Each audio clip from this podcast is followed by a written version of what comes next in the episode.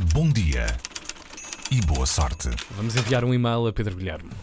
E, é e neste e-mail poderia estar a pergunta de quantos e-mails, passa a redundância, eh, recebem e enviam diariamente Ai. com simplesmente obrigado, vou encaminhar, já viste isto? Há pessoas que fazem realmente um chat uh, Ah, dos e-mails. Nesta altura, eu penso Sim. que toda a gente se vai identificar com esta situação que são os- as combinações para jantares de Natal através de e-mail Sim, em empresas com 577 trabalhadores ou com 1500 trabalhadores, como é o caso da RTP, que anda a organizar um jantar de Natal para os 1500 trabalhadores. Já toda a gente recebeu cerca de 7747 e-mails a dizer: Não, vamos fazer antes na Tasca do Chico. Tasca do Chico, não, que o vinho é muito ordinário. Não sei se estão. Sobre esses e-mails, o ok, está bem? Está que- bem, sim, é está que- bem, bora. Portanto, acabam por ser muitos os e-mails deste Uhum. género enviados. Sim. Então, deixar de enviar este tipo de mensagens pode parecer uma decisão rude, mal educada, mas na verdade reduz a nossa pegada ecológica.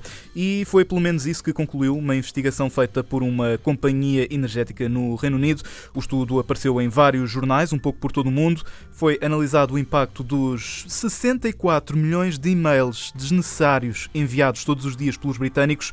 Numa semana são cerca de 11 as mensagens enviadas por cada cidadão e a análise concluiu que se cada pessoa deixasse de enviar pelo menos uma mensagem de correio eletrónica no espaço de um ano, seriam menos 16.400 toneladas de dióxido de carbono enviadas para a atmosfera. Os depois vai tudo para a boca das baleias, não é? Segundo eu li. Pode. As palhinhas. Sim.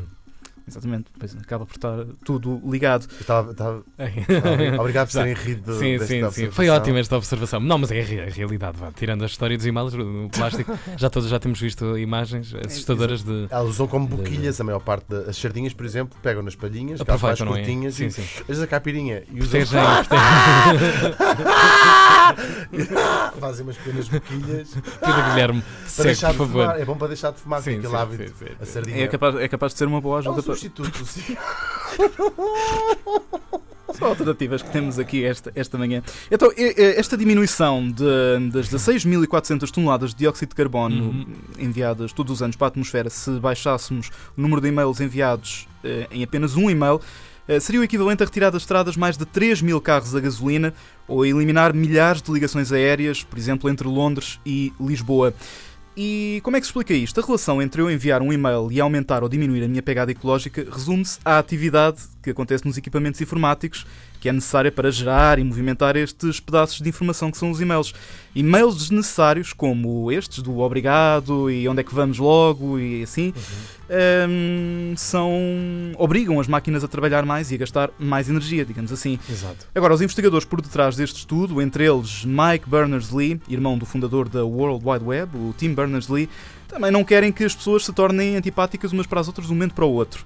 Eh, Quando mais de metade dos britânicos reconhecem que enviam e-mails fúteis, os investigadores dão como exemplo quando tu envias um e-mail eh, para a pessoa que está à tua frente, por exemplo, na secretária em frente. Claro. Evita, Sim, sim. evitar esse tipo Pergunta de e-mails. logo, estás disponível aquele- logo? Posso ir aqueles- à tua casa logo à noite? Aqueles há- e depois há dois, tipos- há, há dois e-mails que é. há- São duas situações. Uma delas é mandar um e-mail e dizer: Olha, vou-te ligar. É Uhum. muito inútil. Sim, E depois também há o contrário que é ligar a dizer: Mandei-te agora um e-mail. sim. Ou seja, não, escolher só fazer uma destas coisas. Ou nenhuma delas. Ou nenhuma delas. Sim, sim. Sim. Andas a fazer não sei quantas tentativas de comunicar eh, de várias formas. E, e isto acaba por ser mais in- in- ter, ter algum significado porque, hum, voltamos outra vez ao caso dos britânicos, 7 em cada 10 cidadãos britânicos até não se importariam de hum, deixar de receber eh, correio eletrónico eh, deste, deste género. Portanto, até estariam capazes de aceitar o desafio de deixarem de receber e-mails como obrigado ou vou encaminhar ou assim. Portanto, vamos tentar melhorar isto. Exatamente, vamos Uhum. começar a dar o exemplo e diminuir Ok. este número de e-mails. Obrigado, Pedro Guilherme. Daqui a Obrigado, nada, Pedro. volta ao rádio.